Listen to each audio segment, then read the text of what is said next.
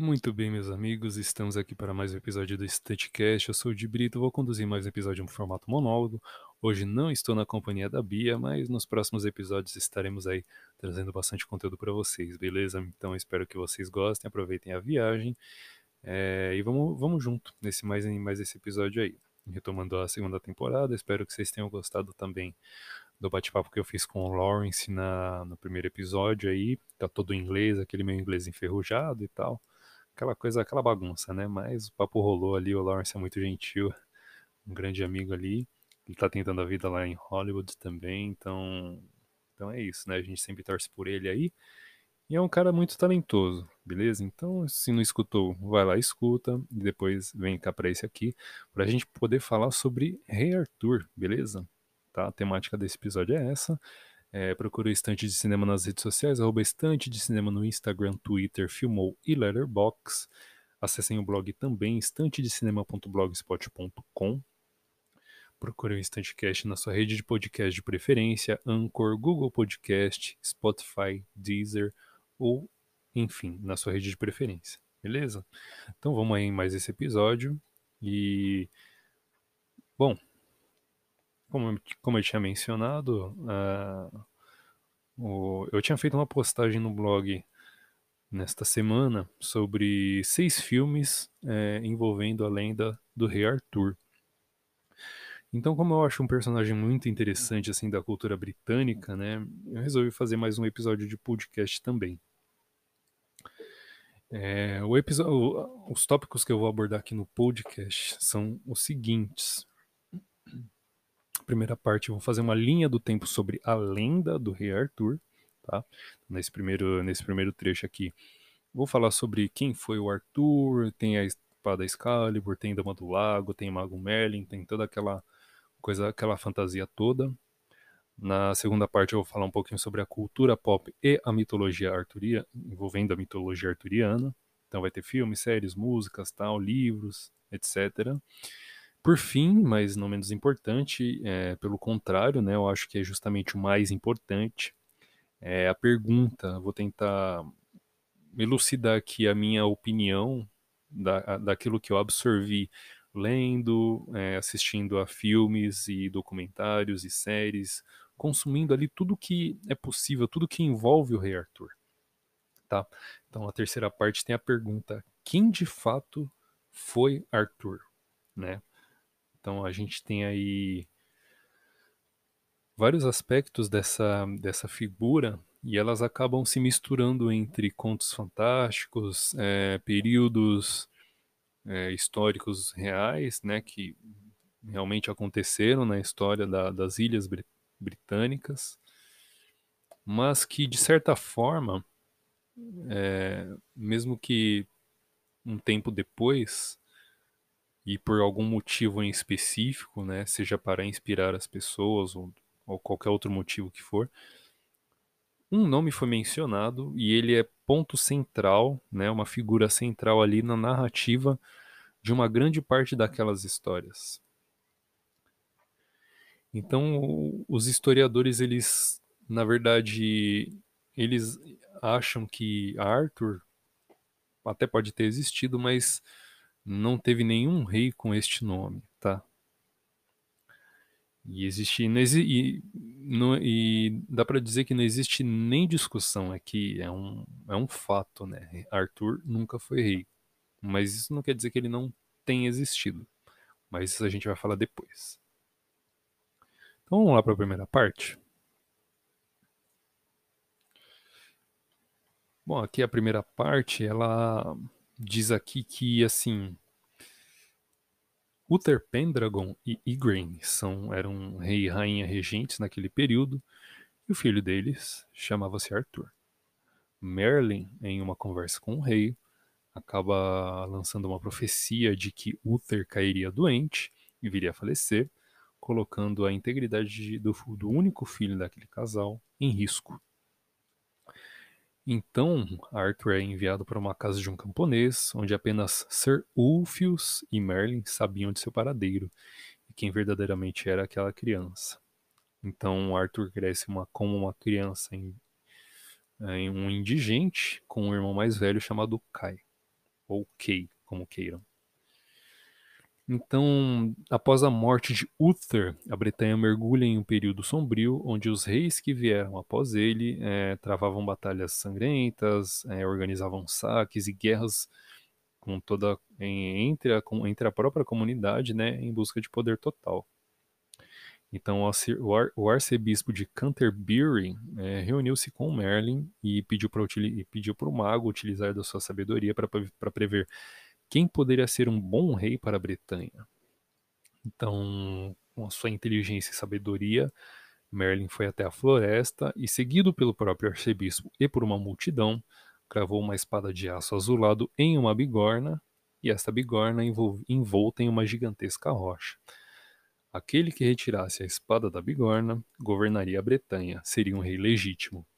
Então, assim, sucedeu-se uma série de eventos e festas naquele local durante muitos anos, mas acabou sendo esquecida com o passar do tempo, sabendo que ninguém ali havia conseguido retirar tal espada. Então, o tempo passa, Arthur cresce e Merlin o reencontra. O mago lhe conta sobre uma espada fincada em uma bigorna e que somente ele, Arthur, seria capaz de retirá-la de lá e governar a Bretanha. E, é, e é assim que Arthur se torna rei. É, você já deve estar imaginando né, de qual espada que eu estou falando. Aquela lá, a espada na pedra. Se você pensou na Excalibur, então você está totalmente enganado, porque a espada na pedra não é a Excalibur, ela vem mais tarde. Então, já governando, Arthur, seu senso de justiça e humildade assumem o dever de fortificar o país e erguê-lo como uma nação só. Arthur busca cavaleiros que mais tarde ficam conhecidos como os Cavaleiros da Távola Redonda e os lidera em combate na defesa da Bretanha contra invasores saxões. Lancelot, Percival, Kay, Gawain, são alguns dos exemplos dos mais famosos cavaleiros de Arthur.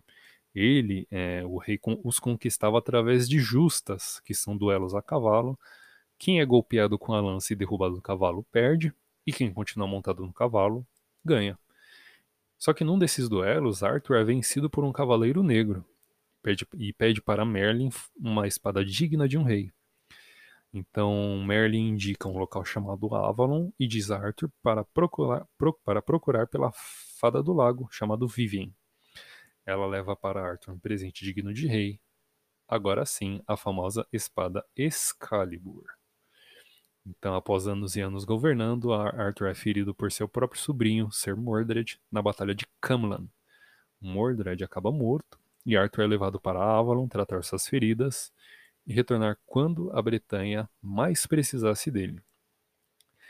Fiz aqui então uma leitura de um belo de um resumo ali da história do rei Arthur e dessa famosa lenda que se espalha pelo mundo todo. Vocês repararam aqui, principalmente na, no quesito da espada Excalibur, né? A gente confunde muito da, da tal espada na pedra, do que significa. É, é, rola muita confusão, né? Muita gente não sabe que a espada na pedra não é a Excalibur. E eu vou explicar o porquê. Uh, mais, mais tarde eu vou comentar sobre os, os escritos que deram origem né, à lenda do Arthur. Mas assim, naquela, naquele período ali em que os primeiros os primeiros textos ali começaram a mencionar Arthur e tal, o rei ou o rei Arthur e tal. Uh, naquela época, século XII, século XIII, há quem diga que existia um costume entre algum, entre os reinos, né, que dizia que o, o rei que, gosta, que, que, que quisesse desafiar algum camponês ou alguma outra pessoa fincava uma espada na pedra e desafiava ela a retirar a tal espada da pedra. Então, se a pessoa, se o desafiado retirasse a espada na pedra, os dois duelavam e quem ganhasse seria o rei. É, essa é uma lenda ali local, né? Lenda não, um, um, conto ali local. Parece ser um costume mesmo que pode possa ter acontecido e que isso serviu de base para a espada, para o trecho da espada na pedra, né? Do, do fato de Arthur retirar uma espada na pedra e se tornar rei, é, uma espada mágica, né, ali forjada pelo próprio Merlin e tal. Tá? Por isso que ele retira a espada na pedra e se torna rei. É, mas essa tradição parece que realmente acontecia e meio que é daí que veio essa origem da espada na pedra. E a Excalibur nada mais é do que um item mágico, né? Um item ali é, já da, da época de como é que como é que era o nome do cara? Cadê? Deixa eu pegar aqui. Thomas Mallory, tá? Thomas Mallory era um uma figura lendária ali da, do século XV e tal, da, da Grã-Bretanha. E ele andou escrevendo algumas coisas e ajudou a criar a figura lendária de Arthur, né? Então, muitas muitas da, das da parte fantasiosa a respeito do Arthur, né? Espada, espada, é, espada na pedra, ou a Dama do Lago, Cavaleiro Verde que acaba perdendo a cabeça, enfim, todos esses feitiços que transformam a, o rosto de Arthur para ele ficar né, irreconhecível, tal, todas essas, todas essas coisas são elementos da narrativa já de uma época fantástica, né, onde Arthur é rei e existe Camelot realmente existe, tal, todas essas coisas. Então, para que não haja mais confusão, a espada na pedra não é a Excalibur, lembre-se disso. então, bom, basicamente o resumo sobre a, o começo, meio e fim de Arthur é esse daí tá? Então, espero que vocês tenham gostado. Vamos para a segunda parte agora.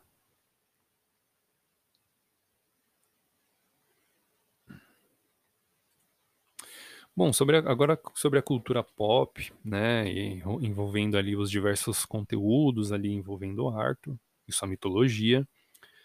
É, alguns dias atrás eu acabei publicando uma lista lá no meu blog que envolve aqui cinco filmes e uma série.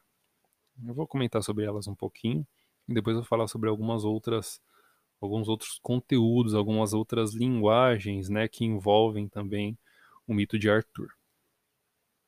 O primeiro deles que eu gostaria de mencionar é o King Arthur, de 2004, dirigido por Antoine Fuqua. É... Igual eu menciono no, no, no, texto, né? A princípio, esse rei Arthur sou romano, sou estranho, mas de acordo com o que a gente pôde, pode apurar e pode estudar a respeito da história da, da Bretanha, Arthur de, teria mais ou menos aquela aparência mesmo, né? Mas é uma, uma aparência mais romana mesmo. Então, se ele realmente existiu, foi mais ou menos daquele jeito.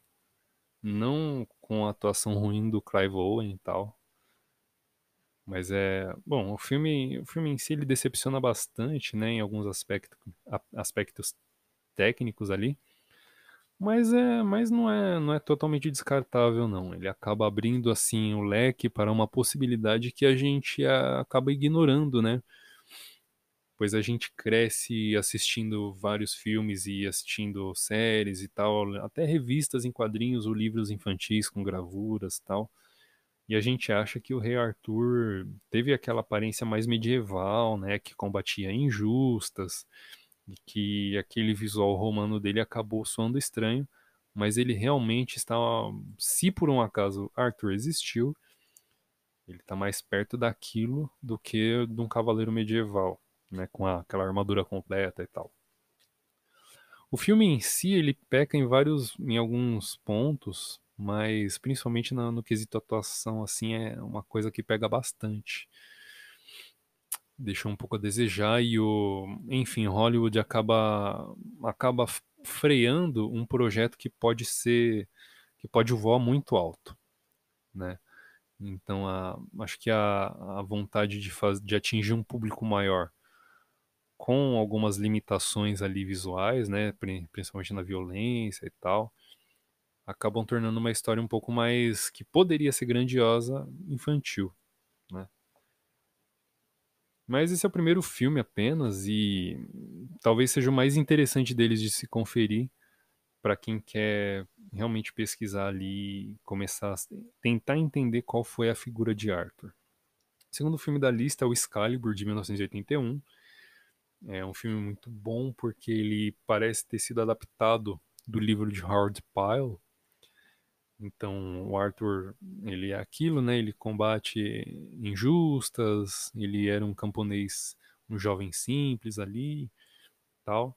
Então, quem leu os, é, o livro Rei Arthur e os Cavaleiros da Távola Redonda, escrito por Howard Pyle, com certeza vai identificar de onde vem a inspiração da direção do filme. Né? E esse filme já tem mais elementos fantásticos, como a Dama do Lago, tem a espada Excalibur, tem o fato do. Tem várias, várias passagens ali bem. É, bem, bem românticas ali, bem, né, espetaculares ali, mas realmente mais relacionada à mitologia mesmo, mais à lenda, né? Então toda a lenda ela é espalhada de uma maneira um pouco mais, por assim dizer, exacerbada, exagerada, né? Em outras palavras. Um outro filme muito bacana da época é O Espada era Lei, é uma animação de 1963 da Disney. Mal posso esperar para essa, essa animação ser adaptada em live action, porque é uma animação muito bacana, é, um, é uma visão muito diferente assim do Arthur, de quando ele é criança ali e tal. Tem um Merlin muito divertido. E tem tudo para ser um filme muito bom se eles é, decidirem, se a Disney decidir fazer um remake. Então fica aí a ideia. Um outro filme que busca ali uma, uma visão alternativa e bastante engraçada a respeito de Arthur é Monty Python em Busca do Cálice Sagrado, de 1975. Então, Graham Chapman, que eu escrevo no blog, era um lunático. Realmente vocês podem imaginar. Quem for assistir o filme vai gostar bastante, porque ele é bastante engraçado, ele tem umas, um humor bastante bizarro, um pouquinho de humor britânico também, que é bastante classudo e elegante ali. Então fica aí a recomendação.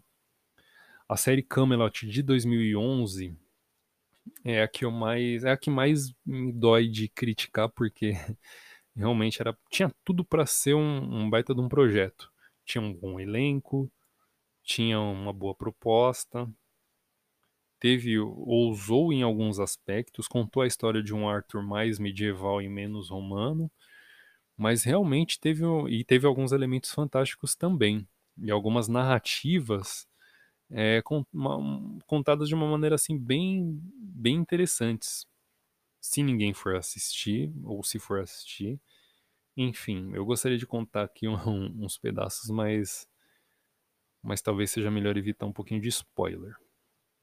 Mas fica aí a dica não é uma série muito boa Pelo menos não, eu, eu lembro com bastante carinho assim, mas tenho um pouquinho de receio de assistir de novo e me decepcionar. Mas eventualmente eu vou acabar fazendo isso, então é, depois eu acabo, eu vou acabar fazendo uma resenha dela depois. Uh, por último, mas não menos importante, pelo contrário, acho que é a, o pior de todos eles, consegue ser pior até que o Rei Arthur de 2004, que é o Lancelot, o primeiro cavaleiro com Richard Gere e o Sean Connery, que é um filme, sei lá, um típico filme do Richard Gere de, enfim, de conquista e pegação e tal, só que envolvendo o Rei Arthur e a Guinevere. Tudo bem que o Lancelot tem lá um, um caso de adultério ali com a Guinevere, só que é, pô, sabe, não, no filme não ficou muito bom não. Então esse, daqui, apesar de estar na lista, é o que eu indico vocês a passarem longe na realidade. Os outros eu indico a assistirem, mesmo a série Camelot. Mas esse filme aqui do, do Richard Gere, ninguém merece não. Bom, terminando, terminando a segunda parte, vamos aqui pro, pro finalmente, né, de quem, quem de fato pode ter sido Arthur. Vamos lá.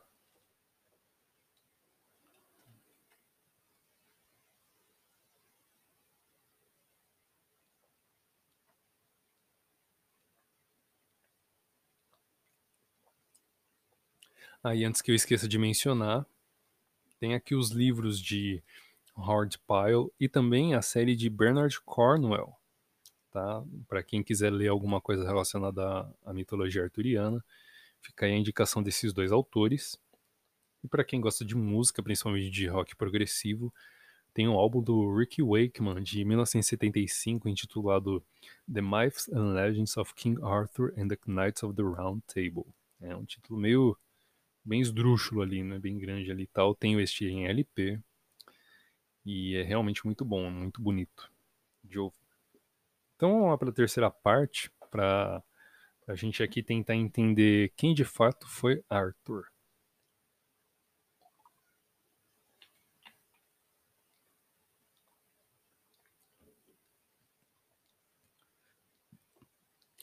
Se por um acaso ele existiu, é, Arthur é, viveu ali num período entre os séculos 5 e 6, que, que é um período conhecido como Alta Idade Média, ou Idade das Trevas.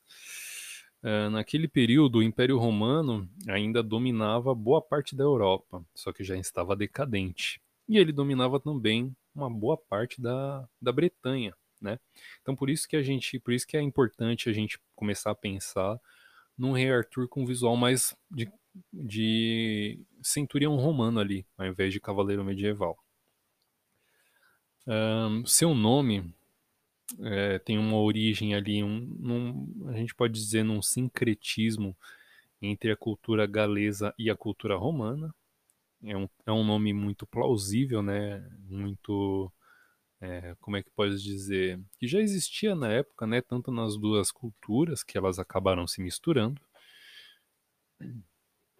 E bom, os, os primeiros, os primeiros capítulos que mencionam Arthur são ali na, na História Bretonum, ou História dos Reis da Bretanha, no século XII, de Godofredo de Monmouth, que contava que o, o povo bretão era unido e se defendeu contra os saxões, transformando Arthur como ponto central de uma narrativa daquele período.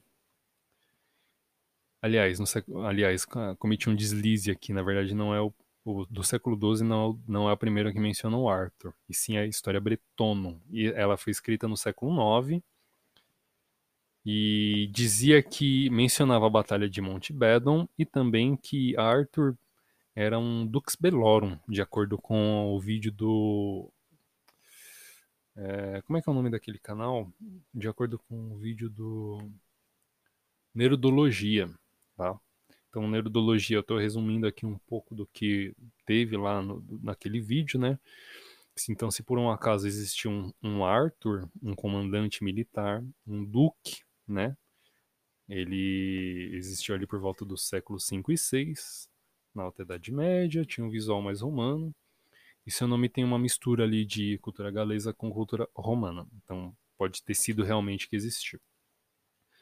No Annales Cambriae menciona a Batalha de Camlan, que é a batalha que Mordred acaba assassinando Arthur, o próprio tio, né? Só que e ele foi escrito no século X. Então, entre do período que Arthur pode ter existido, séculos 5 e 6, para o período que começaram a escrever sobre ele, passaram-se ali mais ou menos uns 300 anos, né? Então, na, se, na, se hoje em dia, com tecnologia, já é difícil encontrar fontes e bons materiais de consumo, de confiáveis ali, então naquele período era um pouco mais difícil. Não era todo mundo que sabia ler, não era todo mundo que sabia escrever e as coisas demoravam para se para serem compartilhadas. Então acho que esse tempo ali de esse lapso ali de 200, 300 anos, talvez tenha explicação nesse período aí, né? Eles eram era difícil fazer viagens, demorava meses ou até anos para se deslocarem de um lugar para o outro. Então, realmente, nesse período ali foi, foi bastante complicado. Então, é, é, compreensível que Arthur não seja mencionado na história contemporânea, nos séculos, nos escritos dos séculos 5 e 6, né? Um, então tem essas duas, tem essas três fontes aí que a gente pode consultar, né? A história dos reis da Bretanha do século XII, tem a História Britonum escrita no século IX, e tem uma análise cambriae escrita no século X. Uh, bom, o que, o que converge em ambas as, uh, os escritos, até mesmo os escritos posteriores, como os de Howard Pyle e Bernard Cornwell, que são contemporâneos, é com relação a, ao Arthur liderar a defesa da Bretanha contra a invasão dos saxões. Naquele período a comida era escassa, eles, briga, eles lutavam muito por terra e domínio ali da, das terras ali e tal. Então realmente aconteciam muitas invasões dos saxões na Bretanha. E sendo um povo dividido em sete, conhecido como heptarquia, né, tinha Nortúmbria, Nortúmbria, Essex, Wessex, tinha vários reinos ali. Então Arthur pode ter sido um duque que reuniu esses sete reinos e, defend, e, e, os, e os liderou na defesa da Bretanha contra os saxões. Então ele, foi, pode ter, ele pode ter sido uma pessoa que tinha os valores de um rei, mas que não, não necessariamente descendia de uma linhagem real. Né? Por isso que ele não foi rei de fato, mas talvez rei de uma maneira honorária, né? talvez póstuma ali. Então as pessoas poderiam olhar para Arthur como uma pessoa a ser admirada, que tinha os valores de que, ou que, um, que um rei tinha, ou que pelo menos deveria ter. Né? Então é, isso, é por isso que eu, por isso que é impossível imaginar como que Arthur veio a ser rei. Na verdade ele não era e foi considerado rei, né? Por mera, por mera consideração, não mera, né? Mas por grande consideração pelos seus feitos, seu caráter, talvez ali, né? Enfim.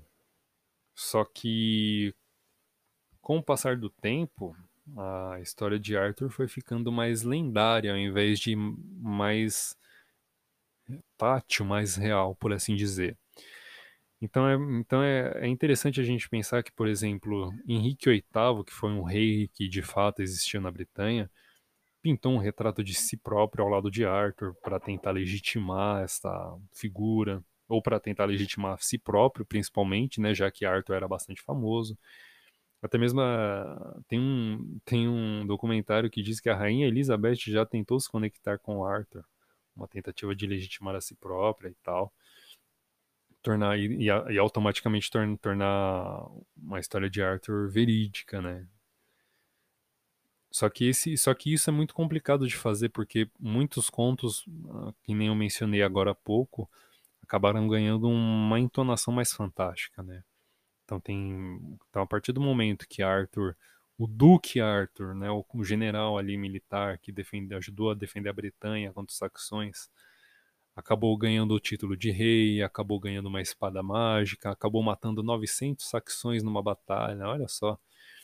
Então, todas essas todas essas passagens acabaram contribuindo para que Arthur, a história dele entrasse em declínio no, no século XIII e só viesse a ganhar uma, propor, uma, uma proporção assim grande, que nem temos hoje em dia com filmes e séries e tal, do século XIX para cá.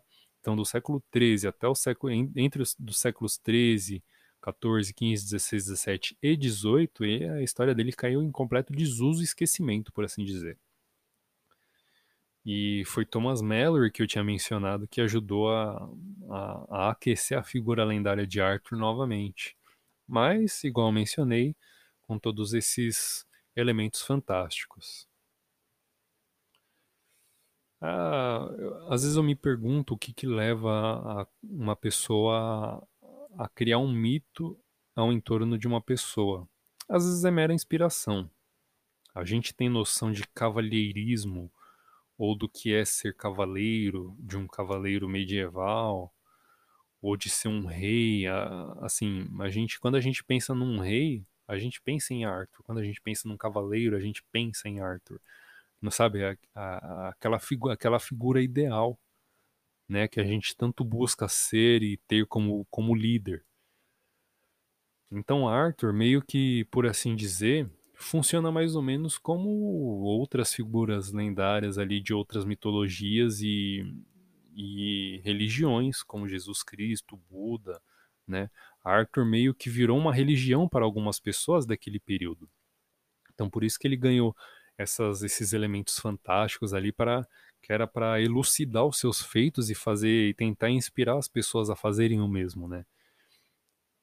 Mas a figura real provavelmente a figura real de Arthur era um cara muito mais um, não tão não tão especial quanto este, mas que de certa forma para aquelas pessoas era especial e acabou isso se tornando uma é, é, é isso acabou dando vida a uma lenda, né?